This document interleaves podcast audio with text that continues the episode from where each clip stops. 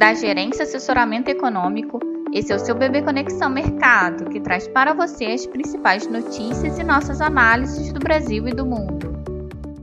Bom dia, quarta-feira, dia 5 de janeiro de 2021. Eu sou Adriana Lima e vou apresentar um panorama sobre os principais mercados. No exterior, os mercados diminuem um ímpeto positivo em meio à alta dos juros dos Treasuries. Na agenda econômica do dia nos Estados Unidos, destaque para o relatório de emprego privado ADP de dezembro, cujas projeções sinalizam um arrefecimento frente ao mês anterior. O índice dos gerentes de compra de serviços, chamado PMI, também de dezembro, tem expectativa de arrefecimento. E a divulgação da ata do Fed da última reunião de política monetária que foi feita em dezembro, a qual deve constar detalhes da aceleração da redução do programa de compra de títulos que foi anunciado naquele momento. Além disso, ao longo do dia, o Departamento de Energia norte-americano, DOI, divulga o relatório semanal de estoques de petróleo e derivados. Ainda nos Estados Unidos, o senador democrata John McCain voltou a afirmar ontem que ainda não concorda com o pacote de investimentos sociais e ambientais de 2 trilhões de dólares do governo Biden, mas não descarta a continuação das negociações. Quanto à pandemia, o Reino Unido e a Espanha reportaram novos recordes diários de infectados. Nos Estados Unidos, o Centro de Controle e Prevenção de Doenças informou ontem que 95% das infecções na semana passada foram causadas pela variante Ômicron. Na Europa, os, os PMIs de serviços, tanto da Alemanha quanto da zona do euro, apontaram para queda expressiva em relação ao mês anterior, mas vieram basicamente em linha ou ligeiramente abaixo do que era esperado pelo pelo mercado. Na Ásia, as bolsas fecharam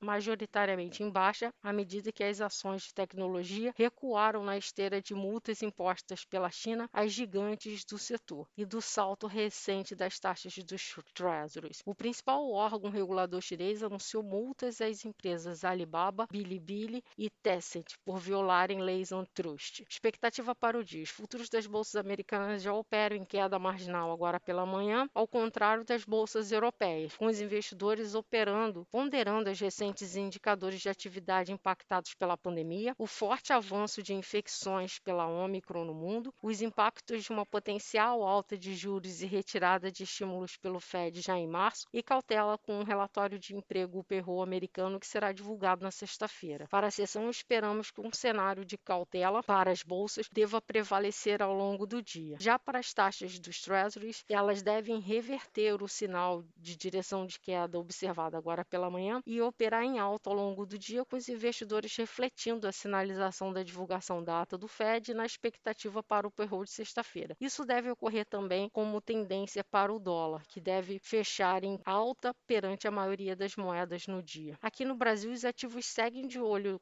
no exterior, sem perder de vista também as preocupações locais. Os agentes de mercado seguem monitorando o descontentamento de servidores públicos para não previsão previsão de reajuste salarial este ano, o qual mostra que várias car carreiras do funcionalismo público se mostram dispostos a mobilizações ao longo do ano e lembrando que isso traz incertezas para o quadro fiscal por trazer possíveis impactos, novos impactos né, fiscal para o, para o ano de 2022. O próprio diretor executivo da Instituição Fiscal Independente do Senado, Felipe Salto, disse que um reajuste salarial linear de apenas 1% para todos os servidores federais geraria um impacto fiscal anual de 3 a 4 bilhões de reais. Já um aumento de 5% custaria algo em torno de 15 a 20 bilhões anuais. Quanto à pandemia, o país registrou ontem 19, mais de 19 mil casos de Covid-19 em 24 horas, o maior índice desde outubro, segundo o consórcio de imprensa. E o aumento significativo dos casos nos últimos dias e a observação da evolução da pandemia no exterior tem aumentado a preocupação em relação a possíveis aglomerações que possam ocorrer no carnaval. Ontem, por exemplo, o prefeito do Rio anunciou o cancelamento de blocos de rua na cidade, e isso gera incertezas em relação a novas medidas de restrição social. Os ativos locais devem continuar apresentando uma dinâmica volátil, com os investidores atentos a todos esses eventos, tanto externos quanto os internos. Então, com isso, a nossa expectativa para o dia é de um dia de cautela interna, com dólar fortalecido frente ao real, a taxa de juros agregada agregando prêmios, o Ibovespa em queda seguindo as bolsas globais. Desejamos a todos um bom dia e bons negócios.